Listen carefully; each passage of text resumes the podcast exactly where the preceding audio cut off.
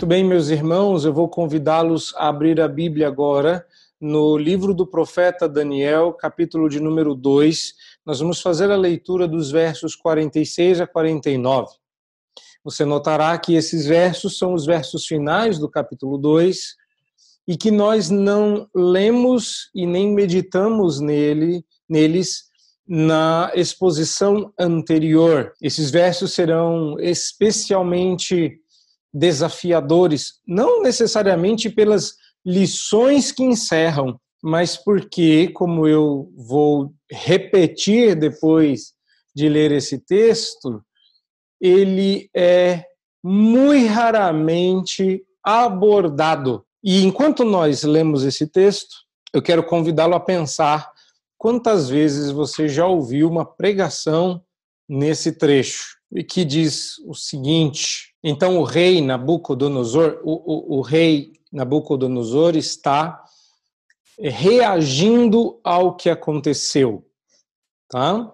Como esse texto vai começar com uma conclusão, me permita uh, lembrá-los de que no capítulo 2, uh, Nabucodonosor teve um sonho, esse sonho o perturbou, ele ficou sem sono, um pesadelo que o deixou aterrorizado. Ele pediu que os sábios, encantadores, feiticeiros e caldeus, que era o nome geral desse grupo de sábios, eu digo entre aspas, porque eles provaram que sua sabedoria não valia de nada, porque quando Nabucodonosor precisou, eles nada tiveram a oferecer. Então, ele uh, irado e preocupado uh, com o sonho, visto a inutilidade dos sábios, decretou a morte de todos.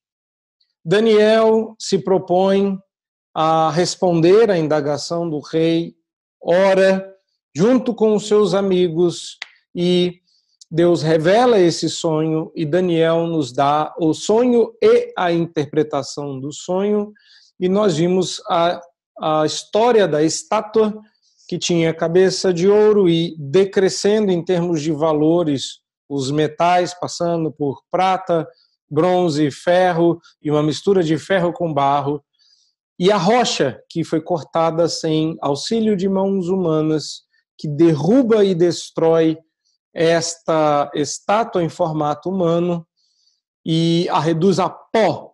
E esta pedra se é, engrandeceria, cresceria e ocuparia toda a terra. E entendemos aí então que a Nabucodonosor foi revelado por Deus uma filosofia uh, bíblica da história, uma filosofia onde Deus, o soberano, controla toda a história. E agora que Daniel terminou de explicar isso, Nabucodonosor, o rei da Babilônia, vai reagir a esta situação, a esta explicação, a esta revelação do profeta Daniel. E diz o texto que, então, o rei Nabucodonosor se inclinou e se prostrou o rosto em terra perante Daniel e ordenou que lhe fizessem ofertas de manjares e suaves perfumes. Disse o rei a Daniel: Certamente o vosso Deus é o Deus dos deuses, e o Senhor dos reis, e o revelador de mistérios, pois pudeste revelar este mistério. Então, o rei engrandeceu a Daniel e lhe deu muitos e grandes presentes, e os pôs e o pôs o governador de toda a província da Babilônia, como também o fez chefe supremo de todos os sábios da Babilônia. A pedido de Daniel, constituiu o rei a Sadraque, Mesaque e Abednego sobre os negócios da província da Babilônia Daniel também permaneceu na corte do rei. Como nós já oramos pedindo que Deus nos abençoe, está na hora agora de entender um pouquinho melhor esse texto e extrair dele algumas lições preciosas. Disse e repito, como adiantei, este não é um texto que se encontra muitas vezes nos lábios dos pregadores. Eu mesmo não encontrei com facilidade explicações sobre esse texto. Curiosamente, as poucas e raras explicações sobre esse texto foram feitos uh, por eh, expositores e estudiosos mais da antiguidade, mais antigos. Eu não estou falando de 20, 30 anos atrás, não. Tive que buscar bem lá atrás quem pudesse nos ajudar para entender esse texto. Uh, agora, por que então não fazer como todo mundo e pular esse texto? Irmos de novo para o próximo episódio, para mais uma daquelas situações inusitadas onde Daniel vai reagir de uma forma que a gente não reagiria, ou seus amigos vão ser mais santos do que nós, e Deus vai mostrar a sua glória eh, e seu poder. Por quê? Apesar de desafiador, essa é a parte ruim, a parte que dói ser um pregador expositivo sequencial, é, é que eu creio, e isso é difícil, porque tem horas que eu quero pular esse texto e outros que vão aparecer, principalmente num livro como o de Daniel, na hora que os bichos começarem a ter mais de uma cabeça, essa é a hora em que eu vou querer pular o texto também. Mas eu tenho para mim que se o autor divino julgou importante que o autor humano escrevesse cada palavra que você tem no livro, é porque deve ser útil de alguma forma e revelar a Cristo em alguma medida. Então, uh, pular do descobrimento do sonho e sua interpretação e seguir em frente para a próxima aventura não me parece ser uma atitude correta, por mais desafiador que um texto como esse possa uh, ensejar, possa nos dar de desafio. Mas Daniel julgou que era importante que esses fatos fossem conhecidos tá? de modo que ele, eles figuram aí no seu livro. Então, eu entendo que nós vamos hoje ouvir e, e, aprender ainda mais sobre como estas situações, esses detalhes da história, revelam o amor de Deus e a resposta apropriada que devemos dar ao receber Sua graça manifesta em poder e sabedoria. O tema do capítulo 2 é a manifestação graciosa do poder e da sabedoria de Deus. Algo que os deuses babilônicos não tinham para dar e, se tivessem, não estavam muito afim. Esse era todo o drama. É por isso que Nabucodonosor, quando vai fazer seu, a sua rima básica, vai responder em forma de canto, aí quando ele diz a Daniel, certamente o vosso Deus é, e ele vai fazer uma tríade, porque essa era a, é a tríade do capítulo 2. Já reparou nisso? Quando Nabucodonosor diz: Certamente o vosso Deus é o Deus dos deuses, o Senhor dos reis e o revelador dos mistérios. Nabucodonosor está fazendo um resumo do capítulo 2. Primeiro, porque os deuses não podiam fazer o que Deus, o Deus de Daniel, fez. Ele, é, eles, é, primeiro, os, os representantes desses deuses, muitos deuses, disseram que o pedido de Nabucodonosor não era só inédito, ele era impossível. Não que eles não estivessem desejosos de ajudar o rei, mas o que o rei pede, disseram eles. Por mais poderoso que tenha sido outro rei antes do Senhor, ou mesmo sendo o Senhor, ninguém jamais pediu porque esse tipo de coisa só os deuses saberiam e eles não habitam entre os homens. Mas o Deus de Daniel era o Deus dos deuses podia fazer o que os deuses não podiam. Queria fazer o que os deuses não queriam. Fazia o que os deuses não faziam. E uma dessas coisas era habitar entre os homens. Então, Nabucodonosor classifica Deus como o Deus dos deuses. E isso parece piedoso, isso parece bom, mas não é não. A gente leu durante a liturgia deste culto e não é muito difícil de encontrar esta expressão na Bíblia.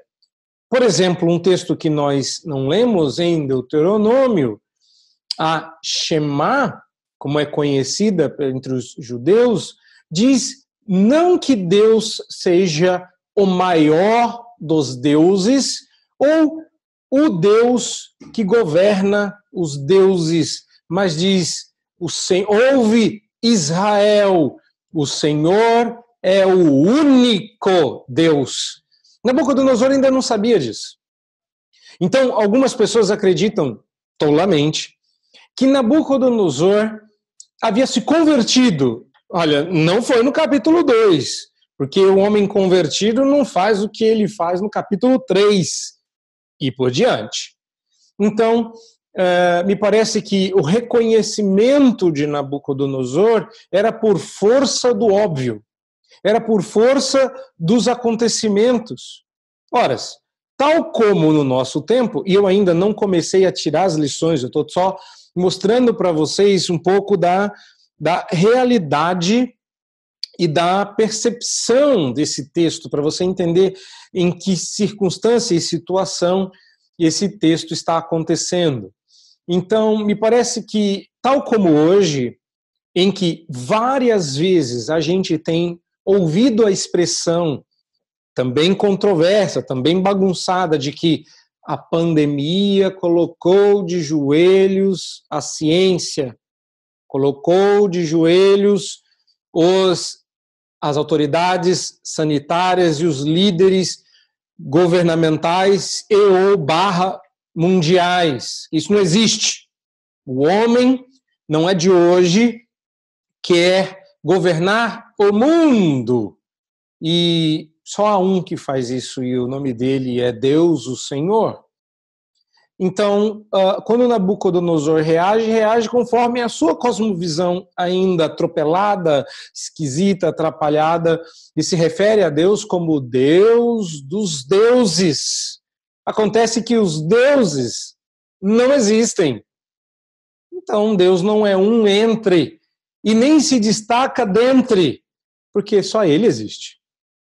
A segunda expressão que Nabucodonosor vai usar aqui é o Senhor dos Reis. E não, não é exatamente o equivalente ao Senhor dos Senhores, mas vale também. Mas é porque ele entendeu que ele é o Deus que estabelece os reis e também os retira de seus altos postos. Nabucodonosor não está muito interessado em quem é o rei, o Deus que manda, desde que ele, Nabucodonosor, seja o rei que governa.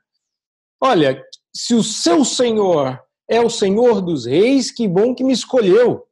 Mas Nabucodonosor reconhece aqui, também por óbvio, que não foi a situação que pôs de joelho, tal como nós hoje, não é a pandemia que tem colocado de joelhos, seja lá quem for. Mas eu gosto dessa expressão, colocar de joelhos, porque lembra a expressão bíblica.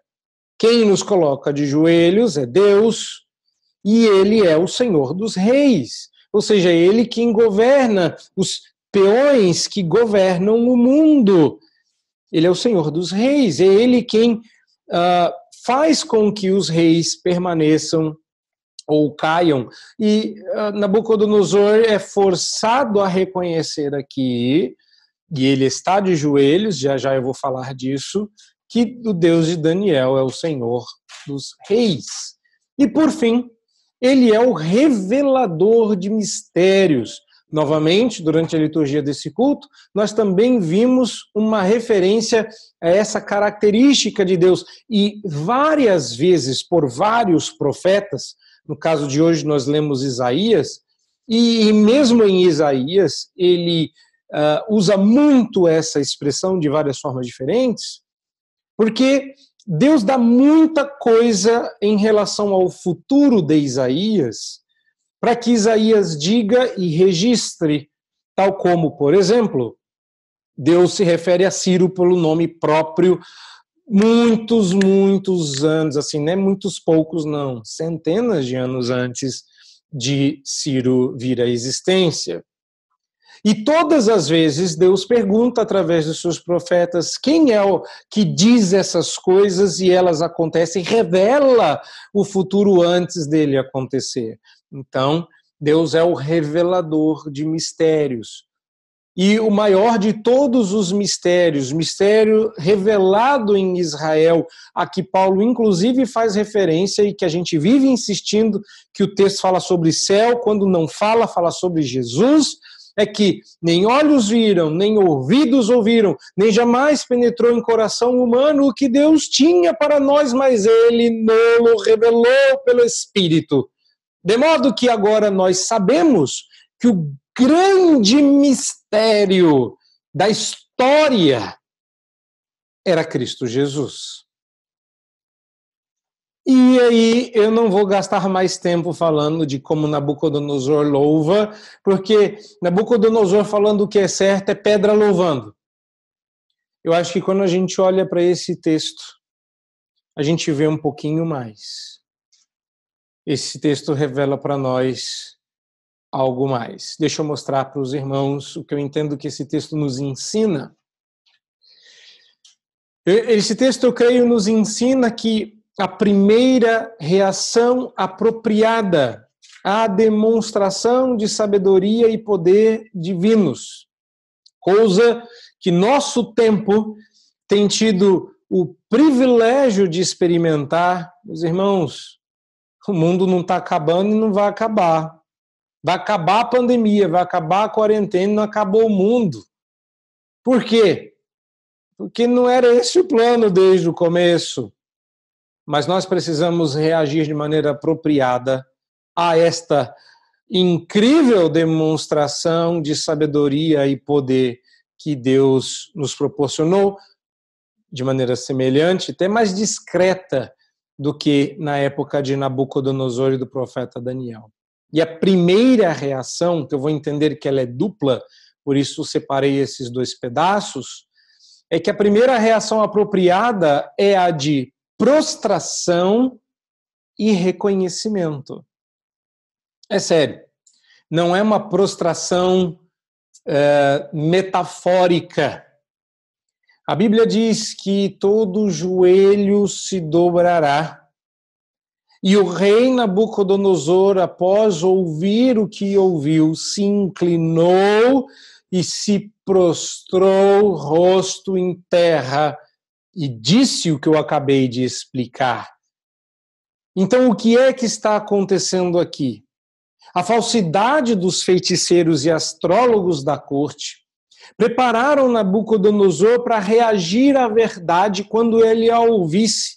E quando Deus revelou o sonho e sua interpretação através do profeta Daniel, isso produziu no rei um senso de pequenez condizente com a realidade olha, vai passar. Logo, logo, Nabucodonosor vai se achar grande coisa de novo. Mas esse é um momento de humilhação. Nabucodonosor reconheceu sua pequenez. Isso não necessariamente o salva, o salva, mas certamente é uma reação apropriada ao poder e à sabedoria de Deus. Hoje, os nossos líderes, deles, né? Nosso, nosso líder é Cristo Jesus. Mas os grandes líderes mundiais estão sendo apequenados. A, a deusa ciência está se mostrando ter é, pés metade de ferro, metade de barro. E ao invés das pessoas se quedarem aos pés do Senhor, o que elas vão fazer é, é esquecer desse momento de pequenez. E logo, logo, meus irmãos, logo, logo, todas essas autoridades se sentirão novamente grandes coisas. Agora, todos foram pequenos. Não houve um grande, nem entre os líderes governamentais, nem entre os líderes chamados espirituais ou religiosos. Quem enfrentou essa pandemia e a venceu? Quem que, tendo o poder de cura, curou, o poder dos milagres os fez, o poder de decisão e decidiu correto? Que coisa fizemos que impediu, de fato, a, a proliferação desta é, doença é, incógnita. Pessoa que eu fosse falar mortal? Pois é. Esta semana tive a oportunidade de comentar as notícias, semana passada, né? semana que passou. Eu tive a oportunidade de comentar as notícias e um dos colegas trouxe justamente essa característica incógnita da doença, onde uma senhora de 103 anos, 103 anos, pegou Covid sobreviveu e um jovem de 23 veio a falecer. Eu não gosto de pandemias que desobedecem às regras impostas pela OMS. Porque a pandemia só pode matar pessoas de idade de risco com comorbidade. A senhora cheia de comorbidade sobreviveu. Ah, eu não sei quais comorbidades ela tinha. A principal comorbidade dessa senhora era a idade. 103, não é 13. E o jovem de 23 anos sem comorbidade alguma? E não obstante essa característica esvaziada de poder, ano que vem vai estar gente dizendo que sempre soube, que sempre fez, eu não entraria numa igreja mais que proclamasse milagres toda terça-feira, porque quantas terças se passaram sem milagres? Porque as igrejas estavam fechadas para não pegar Covid. Observem que, se nós queremos responder corretamente à manifestação do poder de Deus, nós precisamos cuidar melhor dos nossos joelhos e da nossa lombar porque nós vamos precisar nos ajoelhar com mais frequência. Nós precisaremos, com todas as nossas roupas glamurosas, como a de um rei babilônico, se inclinar e prostrar-se. O rei babilônico percebeu que havia uma autoridade e majestade que na verdade eram superiores às suas e ele se prostrou diante dela.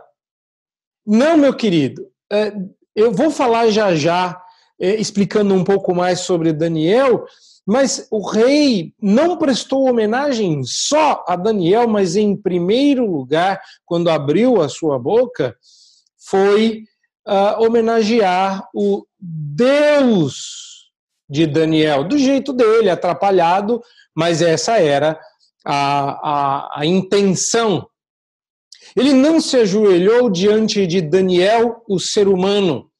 Ele se ajoelhou diante daquele que representava visivelmente o poder majestoso que a todos subjuga.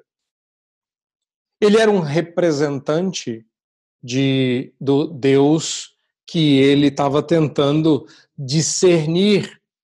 E ao ser confrontado com a vaidade dos reinos dos homens, não importando a sua glória presente ou passada, todos haveriam de ser subjugados pela rocha anunciada por Daniel. Nabucodonosor se viu forçado a reconhecer uma autoridade e uma majestade incalculavelmente superiores a qualquer coisa que ele houvesse conhecido. E numa cena bastante constrangedora. Os joelhos do rei babilônico aceitaram o convite de se dobrarem diante do peso da glória relatado por Daniel. E dessa forma havia muito maior nobreza em Daniel do que nele, o rei. E era cabível ao imperador do mundo, Nabucodonosor, se curvar ante o embaixador de um reino da rocha eterna. Não entendeu ainda? Ao fazê-lo, o imperador do mundo, o rei babilônico Nabucodonosor, entendeu e na prática fez reconhecer que havia muito maior honra em ser um mero mensageiro daquele reino do que ser o rei do reino de cá. Entendeu? Ser rei aqui é como ser menor do que o embaixador lá. Deixa eu explicar, em outras palavras, você entender o que está passando na cabeça de Daniel. Já teve aquele professor tão durão, tão difícil, tão complicado, tipo eu. Eu sou difícil. E quando você diz assim, nossa, que nota que você tirou com ele? Não é meu caso, que eu já dei 10. Mas eu tinha um professor que dizia assim: 10 para Deus, 9 para mim, vocês ficam com o resto. E eu falava assim: meu Deus, se eu tirar 8 com esse, com esse professor, é muito. E a gente cresce a, a, a, falando, repetindo uma máxima que não é verdade, mas que consola a gente. 7 a 10. Com ele, 7 a 10. Ou seja, se você tirar 7 com ele, você já tirou a nota máxima. É, eu acho que é mais ou menos isso que Nabucodonosor está dizendo. Se eu tirar 7 a 10, ou seja, tirar 10 comigo é tirar 7 com Daniel. Daniel está muito acima. Ele é só um embaixador, ele é só um anjo. Anjo é a palavra para mensageiro em grego. Ele é só um mero anjo do reino da rocha. E, e ser um, o carteiro do reino de Deus é alguém que tem mais glória do que ser o rei da Babilônia. Eu quero encerrar esse primeiro ponto, que certamente é o maior e o mais longo deles, ah, porque eu creio que uma das coisas que a gente pode aprender aqui ah, não olhando para Nabucodonosor somente, mas para o que está atrás desse texto, é o objetivo principal da evangelização. É, eu sei, parece que não tem nada a ver, mas tem sim, e muito, e permitam explicar. O alvo primeiro da evangelização, ou seja, da proclamação pública do evangelho, é a manifestação ou a proclamação da glória de Deus. Daniel buscava a exaltação do nome de Deus e conseguiu. Os lábios de Nabucodonosor reconheceram se tratar de um rei, de um Deus que é rei sobre todos os reis. Nabucodonosor não se converteu, como eu adiantei no começo. E é curioso quando nós, quando falamos de evangelização, colocamos os alvos da evangelização tão baixos como a conversão de incrédulos. Daniel passou por tudo o que passou. Falou para o rei: Eu respondo a pergunta. Eu, eu digo qual é o sonho. Ele diz qual era o sonho, diz qual era a interpretação, e Nabucodonosor não se converteu. Foi tudo isso para nada? Quando, porém, o alvo é a glória proclamada de Deus, a salvação daqueles que crerem pode ser e comumente é, comumente é, um efeito colateral legítimo e esperado. Vou repetir. Quando o alvo da pregação, quando o alvo da evangelização é a glória proclamada de Deus, a salvação daqueles que vierem a crer pode ser um efeito colateral legítimo e esperado e que normalmente é assim. Mas o alvo é proclamar as virtudes daquele que nos chamou das trevas para a sua maravilhosa luz. Se no processo Deus vai, pela ação soberana do Espírito Santo, despertar para a fé aqueste ou aquele, isso não nos cabe. Por outro lado, se mirarmos tão baixo quanto a conversão de Nabucodonosores, mesmo após tamanha demonstração de poder e sabedoria, nós teríamos que retornar para os nossos aposentos cabisbaixos e com a derrota estampada na cara. Falhamos. Porque Nabucodonosor não se converteu. Se o alvo é converter e alguém não se converte, não atingimos o alvo. Se o alvo é proclamar a perfulgente glória e sabedoria de Deus, então, uma vez que ela é feita, o alvo é atingido. Creiam ou não.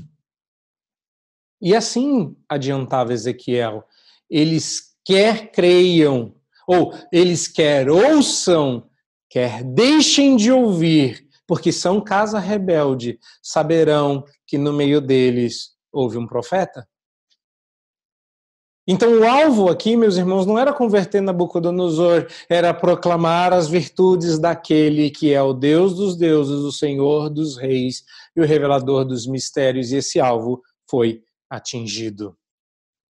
Então, talvez aí eu teria duas lições nessa mesma, mas a gente vai deixar assim. Vamos para o próximo trecho desse texto, para que a gente veja aí agora como o que aconteceu com Daniel nos ensina de reação apropriada para uh, a manifestação da glória e do poder de Deus. E aqui eu queria que você notasse uma antítese interessante. Porque normalmente a gente olha para esse texto e pensa assim: esse Daniel, eu estava desconfiado dele. Muito santo, muito santo. Esse negócio de não quero me contaminar, quanto tempo isso vai durar? É a chegada na Babilônia, a gente sempre quando chega, não é? Vai mais arrumado nas primeiras semanas no trabalho, a gente vai até de gravata e vai bonitão. Dá duas, três semanas, você já está com a camisa para fora da calça. Tem dias que você até esquece de pentear o cabelo, se não vai pior. Aí você vai se acostumando. É isso que você pensa. Não, você não pensa isso só é, porque você faz isso. Porque você está vendo ali, ó, o, o, rapaz que não quis se contaminar e tá, aqui aceitou a oferta de manjares. Você não vê aqui Daniel dizendo, não, não, precisa não. Que isso? Diz o texto também que o rei engrandeceu a Daniel. Eu fico imaginando que você está pensando aí que enquanto o rei é, é, lhe dá manjares, manjares, ó, comidinha, coisa boa, perfume. Quem não gosta de perfume, hein? Eu sei que o oposto é pior. Engrandeceu, deu muitos e grandes presentes. Sabe o que você imagina? Você imagina Daniel fazendo assim. Não é isso? Apontando para cima, dizendo, não, que é isso, não, obrigado. Ou então, doando aos pobres, não é? Não, eu vou doar tudo, eu não preciso disso. Você não vê isso no texto. Pior, pior. Deus, através de Nabucodonosor, colocou Daniel como governador da província da Babilônia e você não vê esse menino dizendo não obrigado. Pelo contrário, ele diz assim: aproveitando, o senhor não quer dar um emprego para os meus amigos, não? E a gente não para para pensar que em toda a história da, da palavra de Deus e até hoje, Deus não deixa faltar quando, pela sua misericórdia, Ele olha com graça para todos nós de estabelecer alguém para esse posto. Daniel está fazendo com Nabucodonosor algo muito semelhante ao que José fez no Egito. Moisés, posteriormente, e por aí vai, vários homens do passado como os profetas nas cortes uh, da, de Israel e Judá, e outros que tiveram essas oportunidades ímpares, e aqui eu não conseguiria fugir de Esther, que também passou por uma situação que é tal ao ponto de Mordecai dizer, quem sabe não foi justamente para isto que fostes alçada a esta posição. Então é uma antítese que pode nos enganar. Por isso, me permita explicar. Daniel recusou receber qualquer crédito pela revelação do sonho. Ele não permitiu que a ele fosse creditado o poder e a sabedoria. Daniel foi gritantemente humilde. Reiterou que quem fez foi o seu rei, o Deus dos céus. Daniel era, no máximo, o que eu falei, o carteiro, o entregador. Mas você já reparou que quando a gente está muito ansioso para receber alguma coisa que nos interessa, que a gente quer muito, que a gente comprou com muito custo, ou que a gente está esperando há muito tempo, uh, sei lá, uh, uma compra, ser aprovado no vestibular, receber o emprego dos sonhos ou aquela promoção esperada. Você já reparou que quando uh, a, a gente recebe a notícia, a gente abraça ou beija o entregador? Pelo menos nos filmes é assim. E às vezes é assim também é, conosco. Acho que agora você está experimentando um pouco disso, né? Quando você heroicamente vem da recepção do seu prédio com a caixa tão esperada e a sua família lhe abraça como se você tivesse tido alguma coisa a ver com isso. E o pior é que, ou melhor disso, é que ele ganha a nossa alegria e às vezes nem sabe o teor da carta ou do pacote. E Daniel deixou bem claro: eu não escrevi a carta mas aceitou as homenagens do rei. A pergunta é: por quê? E eu tenho uma resposta para te dar hoje. Eu acredito que essa é a lição. Qual é a reação apropriada? Eu acredito que quando as honras vêm como fruto da nossa humildade e fidelidade a Deus, são decorrentes da glória de Deus, é nosso dever gozá-las. Sim, esta é uma reação apropriada. Gozar as bênçãos que Deus nos dá. E eu sei que é a coisa mais louca do mundo você pregar e dizer assim: você tem que aproveitar as bênçãos de Deus. Que lição, hein? Ai, Deus, assim eu gosto, manda mais. Sim, mas uma das coisas que nosso mundo descalibrado quer nos fazer crer é que o desfrute do bem é proibido por Deus neste mundo. Enquanto, enquanto do lado de cá do rio te oferece a oportunidade, a liberdade do, de gozo, de alegria e de desfrute de coisas boas, nós deveríamos dizer não obrigado. Não. Acontece que toda dádiva e todo dom perfeito vem de Deus. Paulo vai dizer mais para frente que recebido como ação de graças, nada é recusável. É, e aqui ele está recebendo com ações de graças a Deus. Quando nos criou, o Senhor nos fez para a sua glória e pôs nesta glória a nossa bem-aventurança, a nossa alegria, o nosso gozo.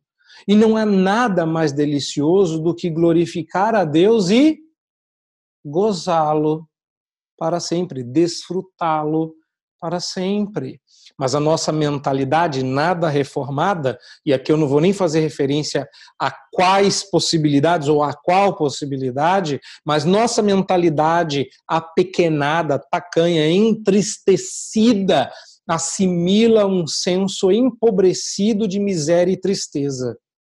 Bom mesmo é sofrer. A gente tem mais é que sofrer mesmo. E os mais afortunados dentre nós, quando descansam, carregam pedras. Não é assim? Pois bem. Este não é um Daniel diferente do capítulo 1, verso 8. É, na verdade, exatamente o mesmo Daniel.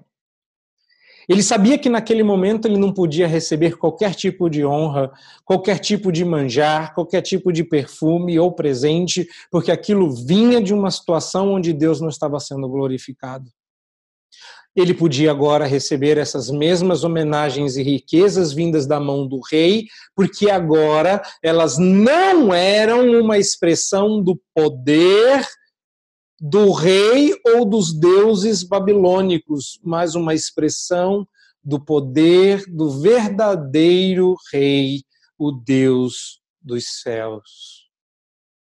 Agora, o que viesse realmente seria lucro.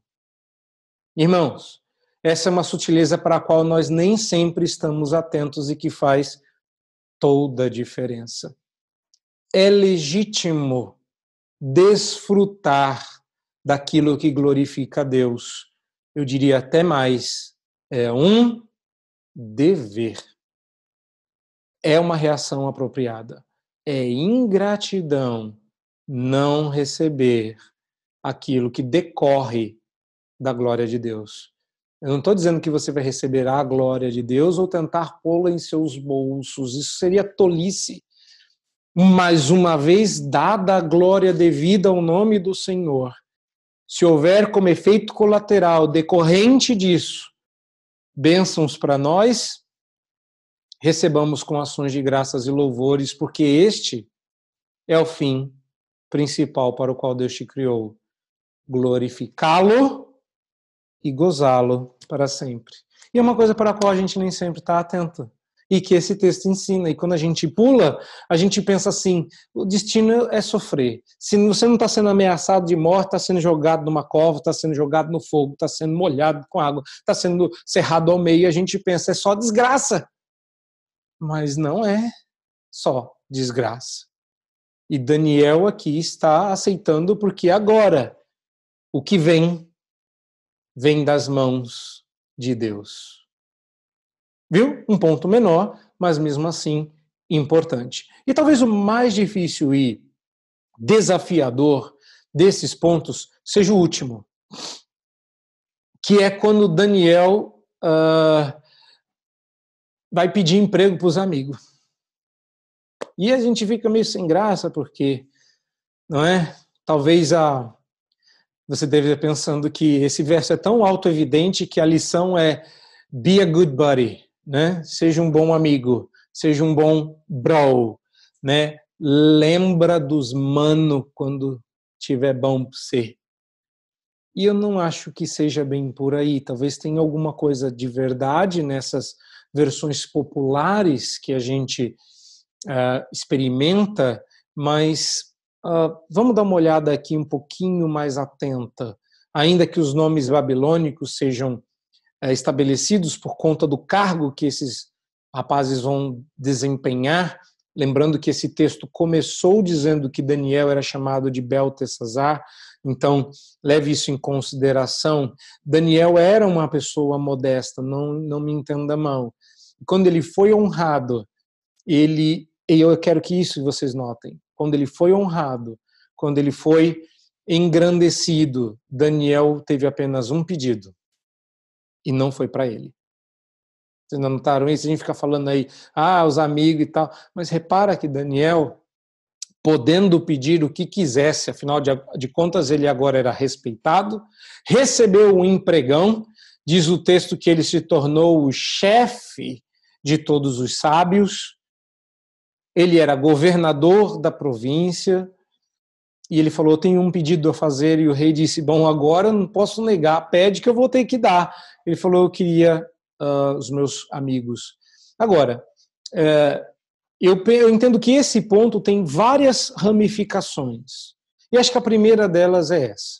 Quando nós somos elevados às posições de comando e poder, principalmente como aconteceu com Daniel, assim tão meteoricamente, nós podemos acreditar que nós somos realmente estrelas e que tudo isso se deve a nós. Nós podemos rapidamente perder o nosso senso de modéstia e humildade. E este é o problema do orgulho. É fazer a gente acreditar que a gente é o que dizem que a gente é. Esquecer que o brilho da glória que vem em nós não vem de nós. A gente acaba julgando que é plenamente merecedor de tudo que recebe e o que recebemos é nosso. Não, meu querido. Você não merece nada que você tem, não. Não, mas eu fiz por merecer. Não. Muda sua mentalidade. Uh, se você tem, tem pela graça. E se você trabalhou, trabalhou para a glória. Cuidado. Aprendemos aqui esta primeira uh, e preciosa lição. A modéstia faz com que você use o potencial que você adquire para abençoar outros. E Daniel soube abençoar. Não é uma lição rasa, é uma lição que coloca a gente de novo na cadeira da humildade.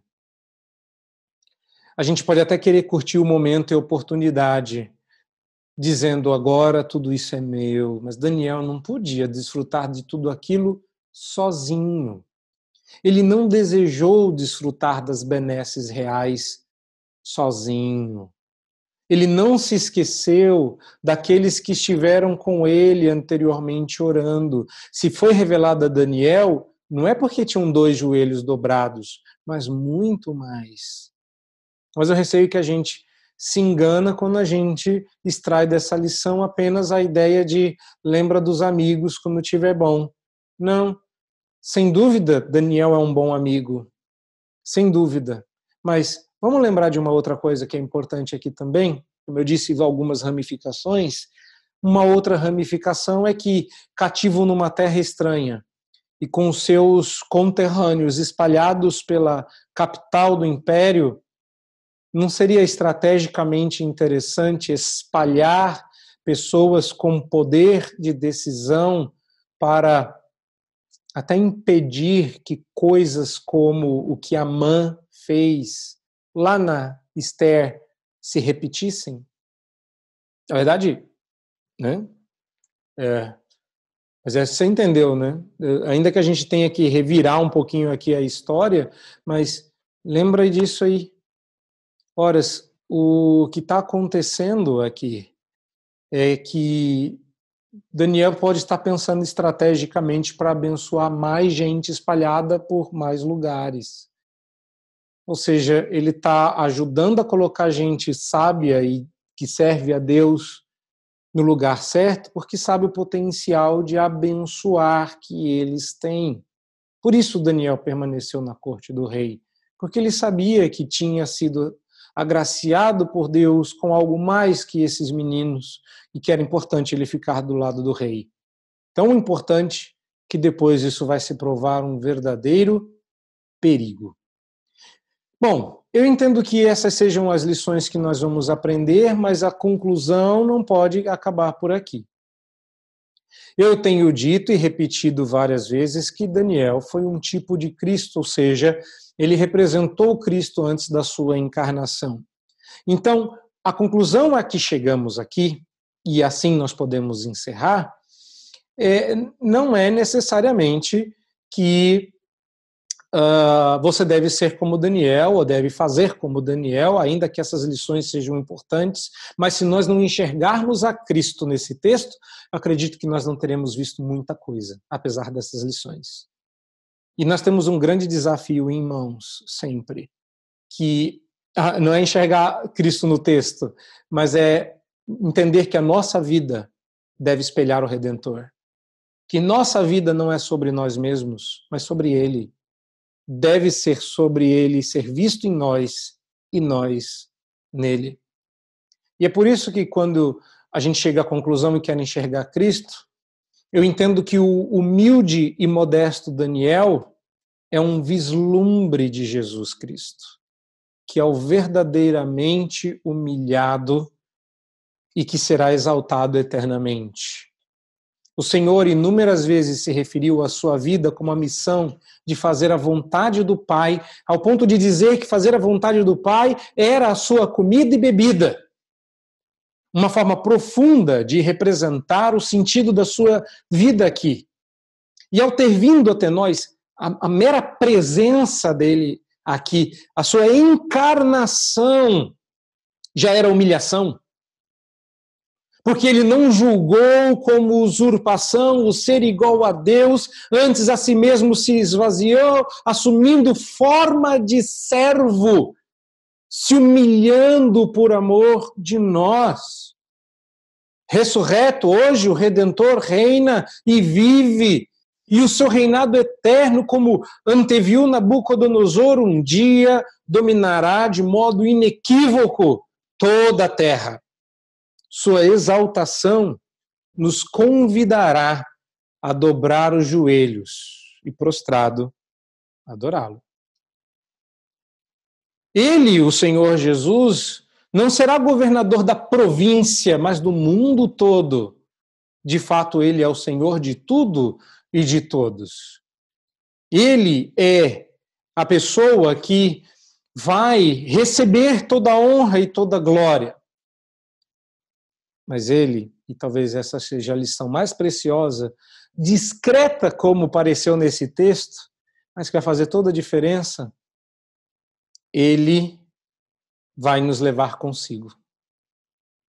A Bíblia diz que ele nos chama de amigos. Eu vos tenho chamado amigos. E que dia bendito quando o Senhor Jesus, por pura graça, nos colocar para reinar sobre todo o seu reino com Ele. Paulo encoraja a Timóteo na segunda epístola que escreveu para que não o negasse, para que um dia reinasse com Cristo. E como Abraão, que foi chamado de amigo de Deus, João registra no capítulo 15 que o Senhor Jesus diz: Eu vos tenho chamado amigos, porque tudo quanto ouvi de meu Pai vos tenho dado a conhecer, como Daniel fez. Não é pouca coisa ser amigo de Deus. Daniel foi colocado como o chefe dos sábios. Jesus é a sabedoria encarnada. Daniel era um tipo de Cristo. Sua vida espelhava o Senhor Jesus. Nossa vida deve fazer o mesmo. Deus tenha misericórdia de nós e nos permita experimentar tamanha graça, glória e poder com Ele. Amém.